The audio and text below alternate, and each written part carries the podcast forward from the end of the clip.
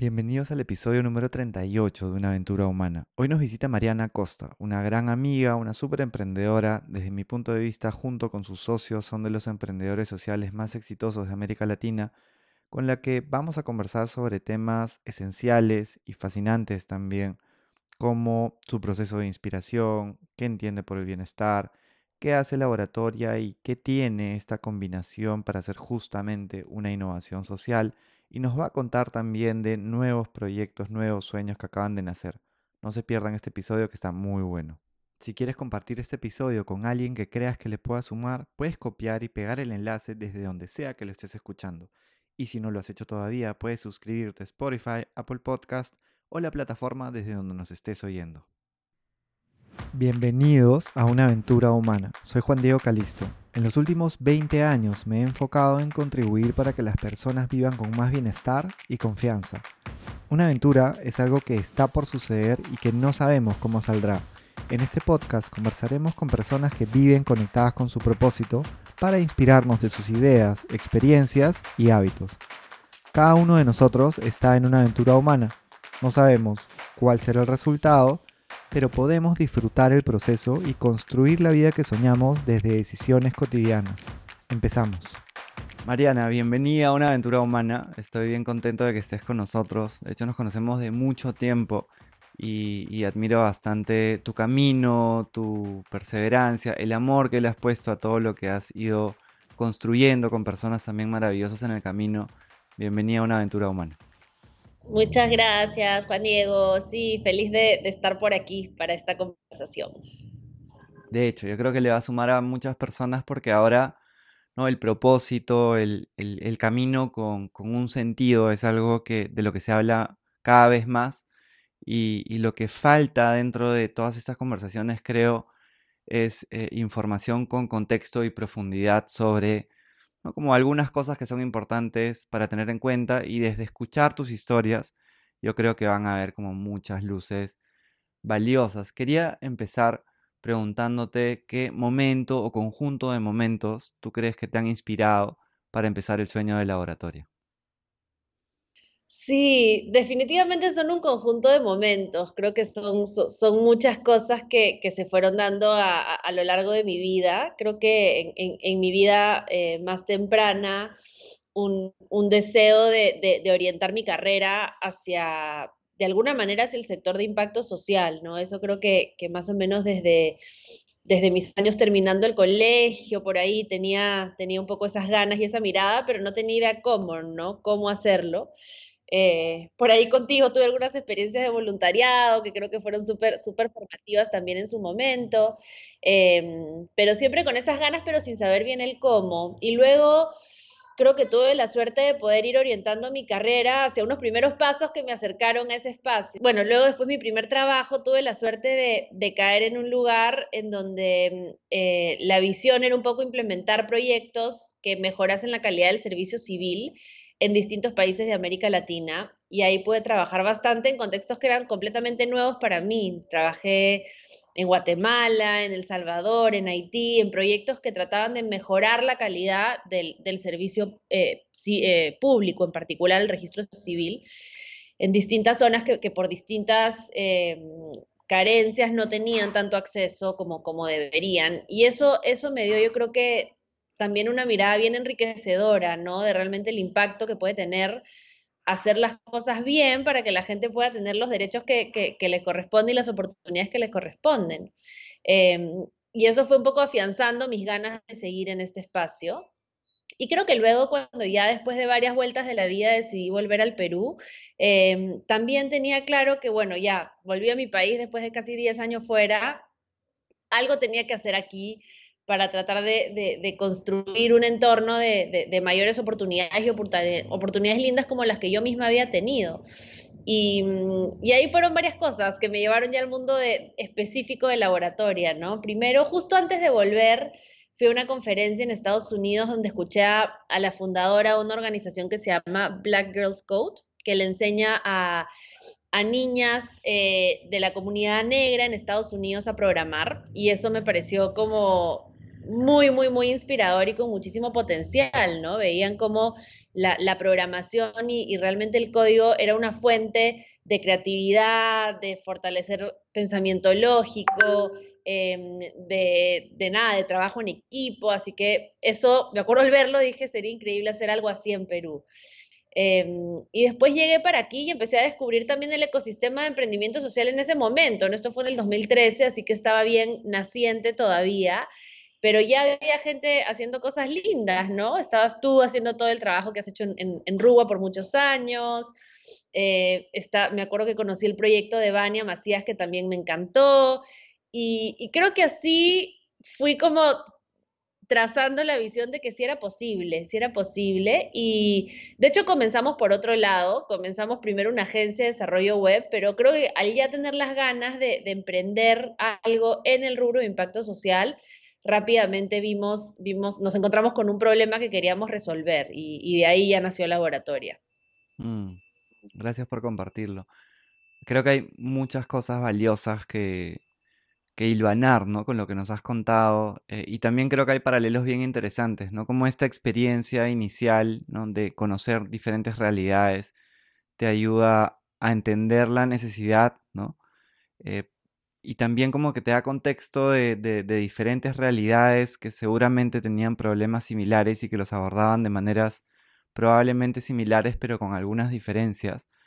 Eh, y sumado a eso, ¿no? Cómo la inspiración se combina también con un montón de, elementos, ¿no? Esto, esta conferencia o charla que escuchaste en Estados Unidos, lo que pudiste ver, lo que tú también fuiste encontrando en la medida de que empezaste, ¿no? Porque tú también tomaste como una acción muy rápida de, probar, de ver cómo va y de ir siempre como iterando y mejorando en el camino. Entonces creo que es como hay muchas luces en, la importancia de la profundidad, ¿no? Que le has ido encontrando desde el principio con el inspirarte de otros elementos. Entonces ahí hay como info muy valiosa para las personas que estén interesadas.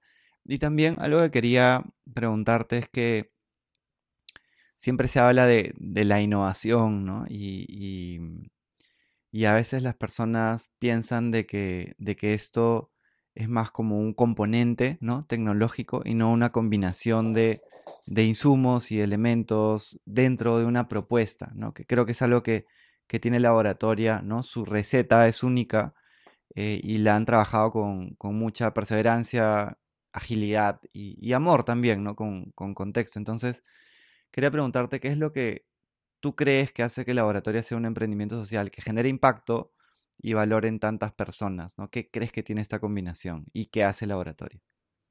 Sí, igual sobre lo primero, sí, sí, sí me encantaría recalcar, yo creo que estas distintas experiencias de vida eh, y buscar esas experiencias de vida que pueden ser, o sea, en, tu ciudad, ¿no? No necesariamente implica que tengas que salir de ahí.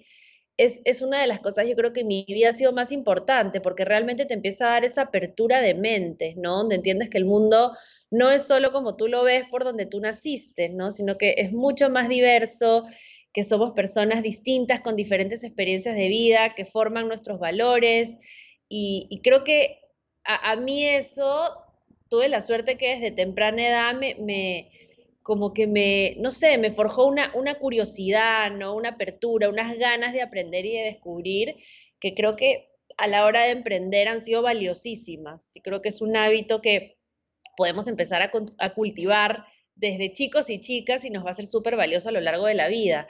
Y creo que para laboratorio ha sido fundamental, porque mm, para emprender una tiene que estar todo el tiempo aprendiendo, ¿no? Todo el tiempo aprendiendo, todo el tiempo inspirándose. nadie se ilumina de la nada en su, casa, ¿no? Es, un proceso de, leer, de conocer, de investigar, de probar y de ahí irle dando forma eh, a, a lo que quiera sacar adelante. Y en nuestro caso creo que fue así, fue nosotros realmente dimos con la idea porque en la, en la primera empresa que comenzamos, que era una agencia, eh, de, era una agencia de desarrollo web, teníamos que armar nuestro equipo de desarrollo y, y, entonces nos dimos cuenta que era bien difícil encontrar talento en ese momento, encontrar talento, digamos, preparado para trabajar como developer, ¿no?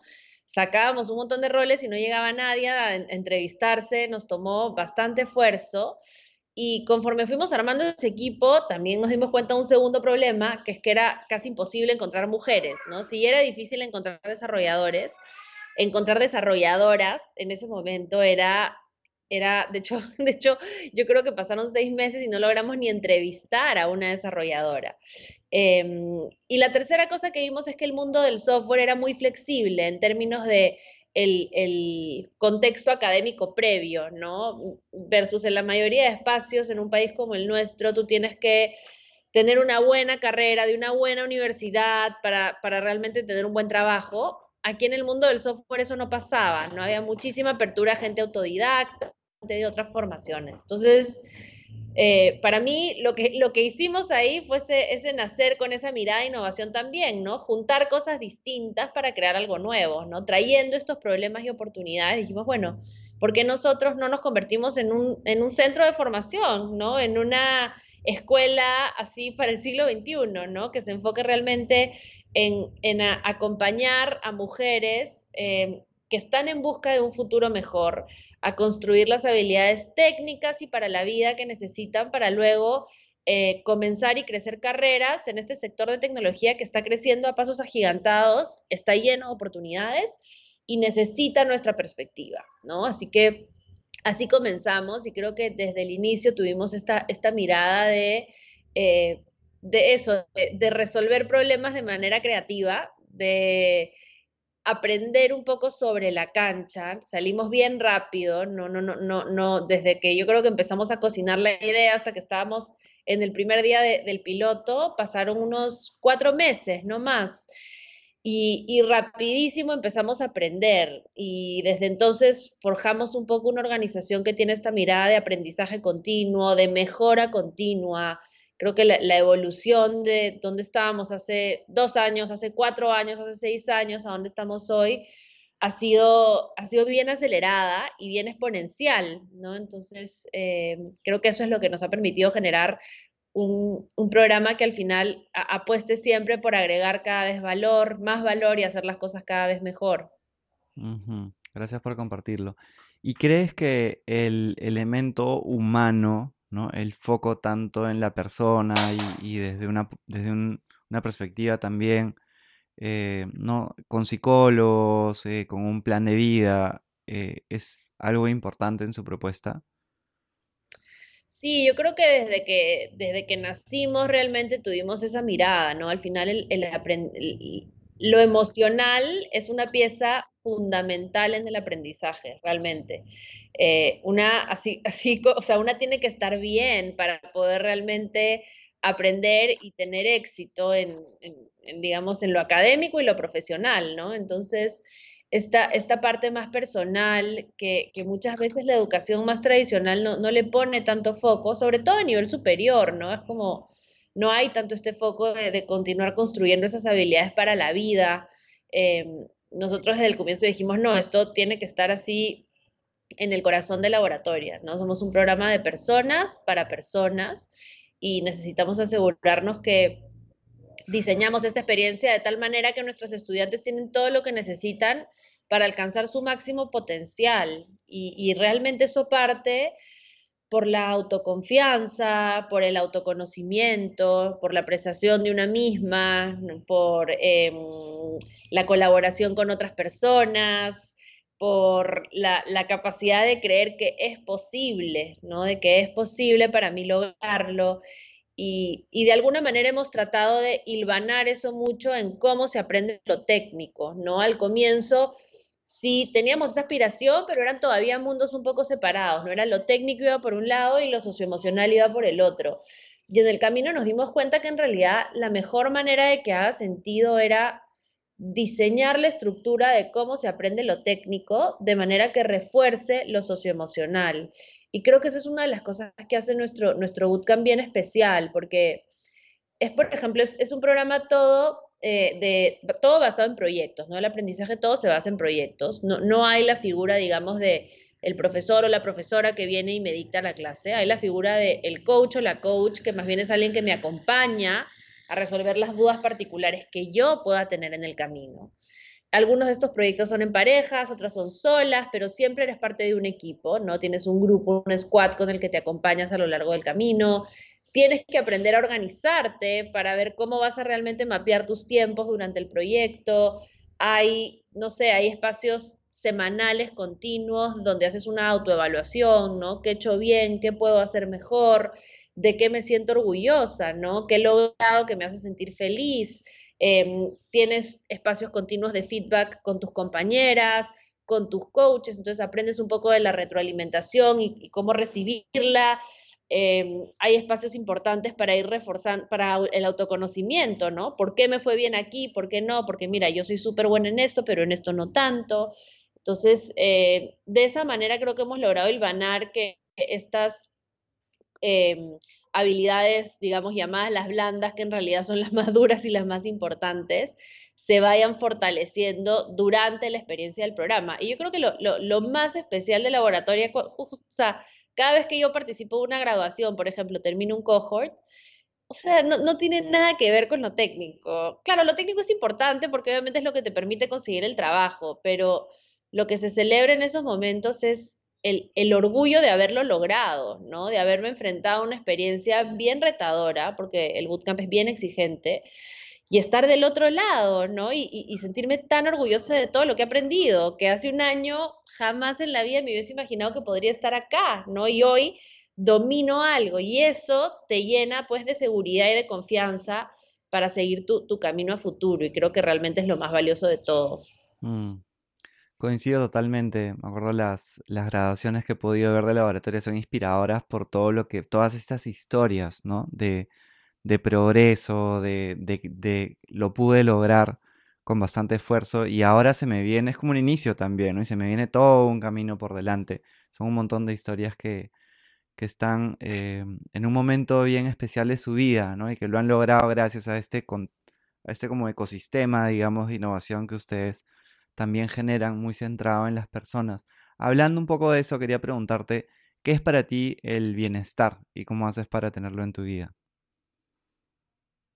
Ay, sí, yo creo que el bienestar, a ver, para mí creo que el bienestar es, primero creo que es una, aspiración, ¿no? Es una aspiración em, continua, o sea, creo que no, no, no siempre, digamos, eh, la vida da sus giros y da sus vueltas y, creo que lo importante es tener claridad de, bueno, a dónde quiero estar, ¿no? ¿Qué quiero priorizar? Pero ser también pacientes con nosotros mismos en cómo vamos avanzando y llegando a, ese camino.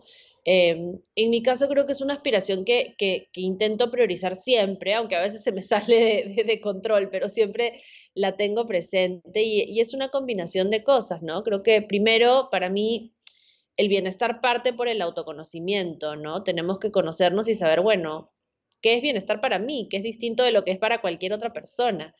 En mi caso particular, bienestar combina varias cosas que son las que yo he aprendido que me hacen bien, ¿no? Que me hacen bien, que me permiten sentirme una persona que está aportando, que está comprometida, que tiene un propósito, eh, pero que a la vez me siento saludable, me siento segura, Em, que me permite pasar tiempo con la gente que más quiero eh, y que me permite acercarme a ser esa persona que yo aspiro a ser. Entonces, es, pues una combinación de, mi vida profesional, ¿no? Y, y, de qué estoy haciendo ahí y cómo eso me representa una fuente de motivación que sienta que valga la pena.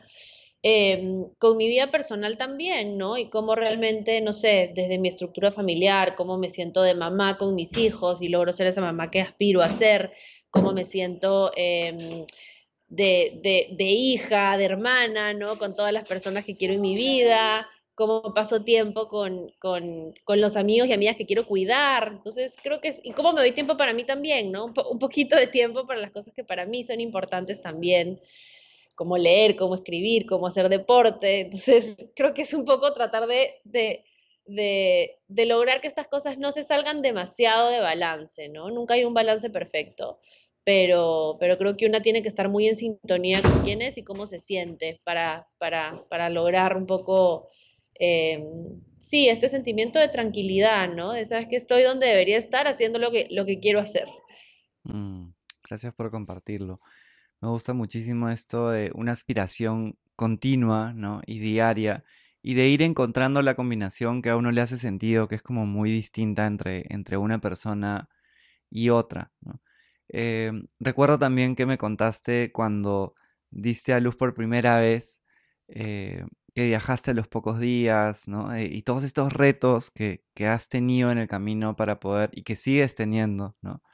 Eh, felicitaciones porque se viene también tu, tu tercera hija y, y, y, es inspirador también ver cómo encuentras la manera de, de cuidar mucho ambos mundos, ¿no? De cuidar mucho también tu, tu rol como, como madre, eh, pero ¿cómo haces? Sí, la verdad que es bravo, no es fácil. Creo que es uno de los retos más grandes porque son dos, dos partes tan importantes. A la vez también es lindo poder complementarlas, ¿no? Y yo siento que en mi caso sí siento que se, de alguna manera se, se nutren la una a la otra, ¿no? Y creo que, que, que me hacen, de hecho creo que me hacen mejor para un lado y para el otro.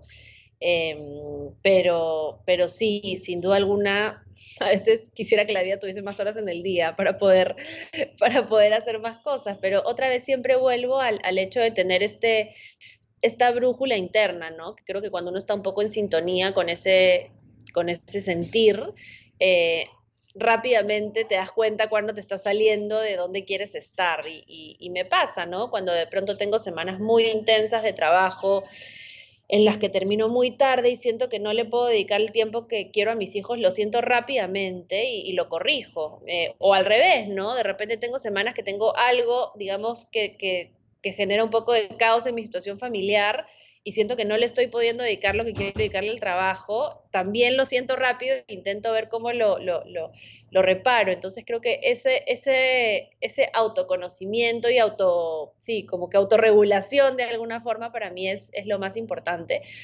Y después, bueno, creo que hay, hay varias cosas sin las que obviamente sería imposible la situación que tengo, ¿no? O sea, desde mi relación de pareja, que es una relación en la que compartimos ambas responsabilidades habilidades para que los dos podamos ser padres, ser madre y tener nuestras carreras, el apoyo que tengo en, en, mi casa, de mi familia, de amigos cercanos, o sea, creo que, que al final, como dicen, también hay que hacer esto en, en, en comunidad, porque, porque sola sería absolutamente imposible.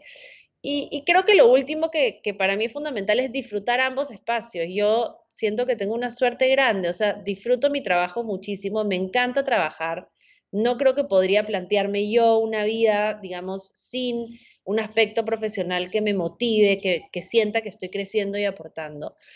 Eh, pero también me encanta ser mamá, o sea, me encanta el tiempo con mis hijos, lo disfruto, lo gozo.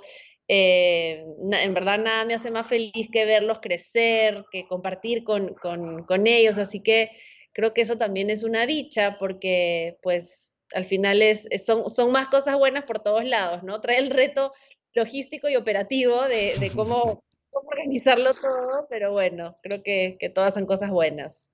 Qué bonito, gracias por compartirlo. Eh, me gusta mucho también cómo la innovación la aplicas a tu vida, ¿no? Estás siempre viendo cuando ves algo que no está como tú quieres, tomas una acción, buscas corregirlo, buscas balancearlo. Y esta brújula interna también de la que nos has hablado es algo que también me resuena mucho. Quería preguntarte, sobre caudal. ¿Qué es caudal? ¿Cómo nace? ¿Y cuál es su propósito? Sí, de hecho Caudal es una, una, una experiencia súper linda e interesante también en nuestro camino como, como emprendedores. Nosotros en laboratoria, un reto que siempre hemos tenido es cómo hacer la organización financieramente sostenible, no enteramente. Somos una asociación civil, pero las asociaciones civiles tienen que buscar sus mecanismos de sostenibilidad también, ¿no? Entonces, tenemos líneas de, de, digamos, tenemos por un lado aliados y donantes que nos ayudan a cubrir par, parte del costo del programa, pero también hemos hecho un esfuerzo bien grande en consolidar nuestros propios mecanismos de ingreso y, líneas del modelo de negocio, ¿no? Y avanzando en este camino, en un momento generamos como una nueva unidad de negocio dentro del laboratorio que estaba orientada a capacitar a empresas, ¿no? Vimos que había una oportunidad ahí, muchas empresas que, está, que contrataban egresadas nuestras y por ahí teníamos vínculo, nos empezaron a llamar que si podíamos hacer capacitaciones internas en ellas. Y dijimos, bueno, esto está interesante, de repente ahí eh, hay una oportunidad también de, fortalecer nuestra, nuestros ingresos propios y seguir cubriendo el hueco que nos deja, por ejemplo, el, el modelo que, de repago que tenemos en el bootcamp. Eh, así que comenzó y fue creciendo eh, y fue muy bien, de hecho, y, y, creo que el año pasado llegamos a, a estos, estos eh, puntos, ¿cómo le llaman en inglés? Le dicen estos pivotal points, ¿no? Que son así momentos trascendentales donde tomas decisiones que marcan tu futuro como organización. Porque nos, nos dimos cuenta que, que esta área interna de laboratorio de entrenamiento corporativo quería seguir creciendo y tenía la aspiración y tenía, digamos, el, el product market fit y todas las posibilidades. Y lo mismo el core de laboratorio, ¿no? Lo mismo nuestro bootcamp y nuestro impacto en mujeres en tecnología. Pero sí llegaba un momento donde, si bien compartíamos muchas cosas, no necesariamente e, era la misma misión, ¿no? Y nos empezaba a pasar de, oye, hablamos de corporate training, pero ¿cómo resuena esto con el bootcamp, ¿no? ¿Dónde va el mensaje de mujeres? En un momento consideramos de repente deberíamos cambiar un poco la misión de laboratorio para ampliar las cosas y al final dijimos, ¿sabes qué? Tratando de meter como que papas y camote juntos, vamos a perder un poco la fortaleza que tiene cada uno de manera independiente, ¿no? Entonces, ahí tomamos la decisión de más bien este equipo separarlo bajo una nueva organización, una nueva empresa que, le llamamos Caudal.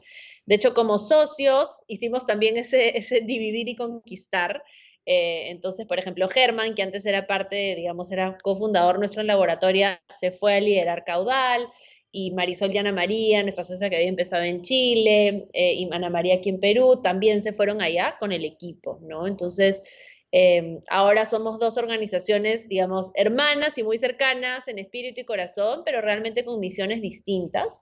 Compartimos un montón, estamos como en el mismo espacio de, skilling, ¿no? De adquisición de, habilidades y capacitación para el mundo del trabajo, pero con focos distintos. Em, y, creo que sí, mi, reflexión de esa experiencia, y bueno, y Caudal ahorita está orientado en, en, realmente tiene un foco fuerte en aprendizaje en el trabajo, reforzando las, las em, habilidades adaptativas de las personas, que creo que en nuestra experiencia hemos ido descubriendo que esa capacidad de adaptarte al cambio, es como el, trigger de todo lo demás, ¿no? De que puedas tener la mente abierta, de que puedas atreverte a probar cosas nuevas, a experimentar, a adquirir nuevos conocimientos, a volverte más productivo en tu trabajo. Eh, y creo que mi reflexión final es, creo que para las organizaciones que estamos guiadas bien por nuestro propósito, eh, hay momentos difíciles, ¿no? Donde te, debates entre eh, lo, lo que aspiro y la realidad. Y creo que son estas decisiones que son importantes para mantenernos congruentes, ¿no? Congruentes con la razón por la que estamos aquí. Creo que esta separación de caudal en medio de todo ha sido súper buena para el laboratorio también, porque el laboratorio se ha podido reafirmar en su causa orientada a cómo ayudar a más mujeres a comenzar y crecer carreras en tecnología, ¿no? Y ese double click, double down en, en esa misión creo que nos está abriendo nuevas oportunidades también. Interesantísimo. Yo creo que puede dar tantas luces eh, a, personas o organizaciones que están también empezando y hay cosas que de repente no están viendo, ¿no? Y este aprendizaje creo que tiene muchos, muchos elementos valiosos. Quería preguntarte si te llevaras un libro a una montaña o a la playa para volver a leer o de repente un libro que estés leyendo ahorita que te encanta, eh, ¿cuál sería? ¿Uno o dos? Sí, eh, voy a contarte uno que creo que ya te había compartido, que fue un libro que, que leí el año pasado en pandemia, este, que tiene un título no muy glamoroso, ya se llama, en inglés se llama When Things Fall Apart. Yo creo que la traducción en español sería como cuando las cosas se derrumban o algo, así. Eh, y lo escribe una monje, una monje budista que se llama Pema Chodron. Eh, y es un libro que no es así la novela facilita de leer, no, no, es un libro de, budismo al final, ¿no? Y de conceptos de vida, pero a mí me marcó un montón porque, no sé, me hizo entender desde esta perspectiva más de, que, nace un poco con el budismo, otra mirada de la vida, ¿no? Que tiene que ver con este entender que las cosas a veces se caen, o sea, es parte de, no todo va a ser perfecto, no todo va a estar como tú quieres y realmente la, plenitud se encuentra en comprender eso y vivirlo, ¿no? Y de los momentos buenos, disfrutar y sacar lo mejor, y de los momentos malos, también tratar de cambiar la mirada y sacar los aprendizajes eh, que, a veces ese dolor te trae, ¿no? Es esta mirada que en, en, la luz siempre hay un poquito de oscuridad y en la oscuridad siempre hay un poquito de luz también. Y creo que es algo que me dejó un mensaje que me llevo muchísimo, ¿no? Entonces sí, ese me gustaría llevarme conmigo. Mm, me encanta porque Eso es algo creo que se aplica para la vida y se aplica para el emprendimiento también, ¿no? O sea, qué, qué importante que es en estos momentos difíciles, ¿no? Que nos retan y que, y que, ¿no? Como trabajamos con personas y hay tantas emociones involucradas y hay tantos sueños que, que son de muchos, ¿no? Eh, cuando pueden llegar momentos difíciles, puede ser difícil encontrar esta, esta luz en la sombra, ¿no? Que siempre está de alguna manera. Creo que hay ahí eh, elementos súper valiosos, lo voy a a leer también y lo vamos a poner en las notas del episodio para que lo puedan encontrar. ¿Qué consejo le darías a una persona que quiere emprender en lo social? Sí, le daría a ver, creo que una de las cosas más importantes para mí para emprender ha sido emprender en equipo, la verdad. Y creo que es una de las más difíciles porque no es tan fácil, ¿no? ¿Cómo encuentro un socio? ¿Con quién hago esto? Y, se vuelve como una, como dicen por ahí, es como un matrimonio más, ¿no? Es una relación muy íntima. Pero yo siempre pienso eso, yo digo, yo no hubiera podido hacer nada si no lo hubiera hecho con, con, con mis socios, que son también mis amigos, porque creo que... Eh, tienes varios altos y bajos y creo que en los bajos eh, necesitas apoyarte de otras personas, ¿no? Y, sentir que no estás remando sola, ¿no? Yo nunca siento que estoy remando sola en laboratorio, no importa, mira, qué tan cuesta arriba sea la montaña, no la estoy subiendo sola y creo que eso es lo que a mí personalmente me ha dado más... Eh, más fortaleza para seguir apostándole a esto una y otra vez, ¿no? A pesar de los retos.